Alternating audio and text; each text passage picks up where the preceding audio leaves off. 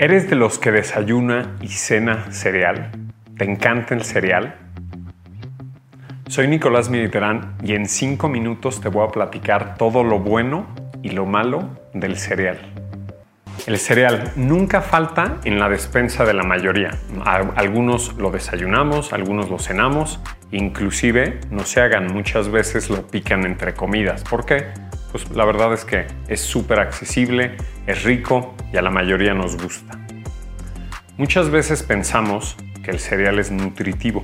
Y les voy a platicar, no es que no lo sea. Pero la mayoría de los cereales, además de aportar carbohidratos, digamos, naturalmente, son altos en azúcares añadidos y muchos tienen poca fibra.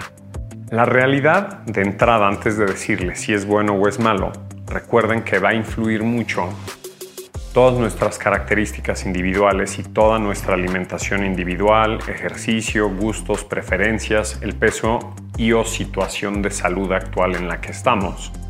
Pero, si van a escoger un cereal, lo que les voy a fomentar y pedir es que sea bajo en azúcares añadidos y que sea alto en fibra. Esto va a ser primero lo principal.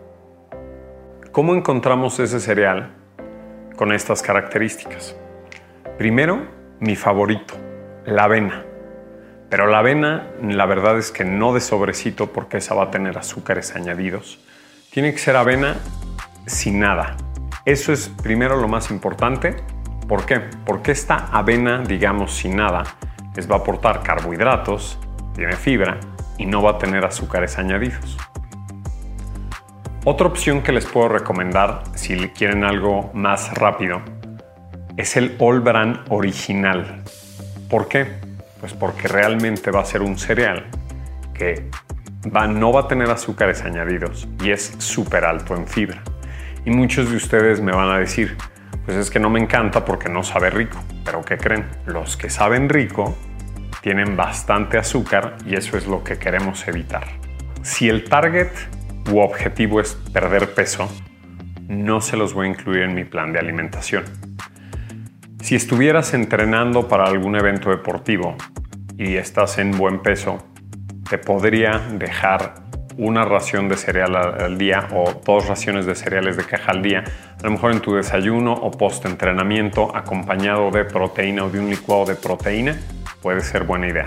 Dos cosas importantes. ¿Qué pasa si lo desayunamos o cenamos seguido? Porque es súper fácil y práctico. Si no cuidamos los carbohidratos a lo largo del día, es probable que ganemos peso, tengamos desórdenes metabólicos como resistencia a la insulina u otros que les he platicado, y eso no los va a llevar a, a un mejor estado de salud. Entonces, de una forma como no quiero que lo hagan es que desayunaran cereal, que en media mañana comieran fruta, que en la hora de la comida comieran arroz, tortilla, frijoles, que en la tarde a lo mejor picaran otra vez fruta, palomitas y cenen sándwich o quesadillas. Así es como no lo deben de hacer. Si van a incluir cereal en su desayuno o cena, por favor fíjense muy bien en todos los carbohidratos a lo largo de su día para que así no les impacte negativamente. Por otro lado, si agarran ese cereal y lo pican entre colaciones, pues ¿qué va a pasar? La verdad es que van a estar comiendo carbohidratos simples. En media mañana o en media tarde no va a estar acompañado de proteína o de grasa y es muy probable que eso no les beneficie en su salud en lo absoluto y sea mucho más fácil que ganen peso. ¿Cómo sí te lo voy a recomendar? Mira, primero en el desayuno tienes que incluir algo de proteína, lo que tú quieras huevo en cualquier presentación, un licuado de proteína, a lo mejor jamón o queso y un plato pequeño de cereal con la leche de tu preferencia. Depende ya de muchas características, si quieres leche de vaca o si quieres leche vegetal, pero lo primero es acompañarlo con algo de proteína y cuide ese tamaño de la porción. Y por supuesto, una vez al día. Ahora, yo era de los que me cachaba picando cereal de repente en media mañana o en media tarde y la verdad es que eso no está nada bien. ¿Y por qué lo picas? Porque está súper disponible y entonces es algo que tenemos que cambiar. ¿Qué hice? Compré avena. Avena tal cual como se las recomendé, no endulzada, no de paquetito, avena. Y siempre después del ejercicio me tomo un licuado de proteína y un plato pequeño de avena con canela, un poquito de cocoa muchas veces leche vegetal. Así ya no tengo el cereal disponible para picar y lo que dejé disponible para picar son toppers de verdura en el refri y así está súper disponible. Como les decía anteriormente, ¿cómo si se los voy a dejar comer?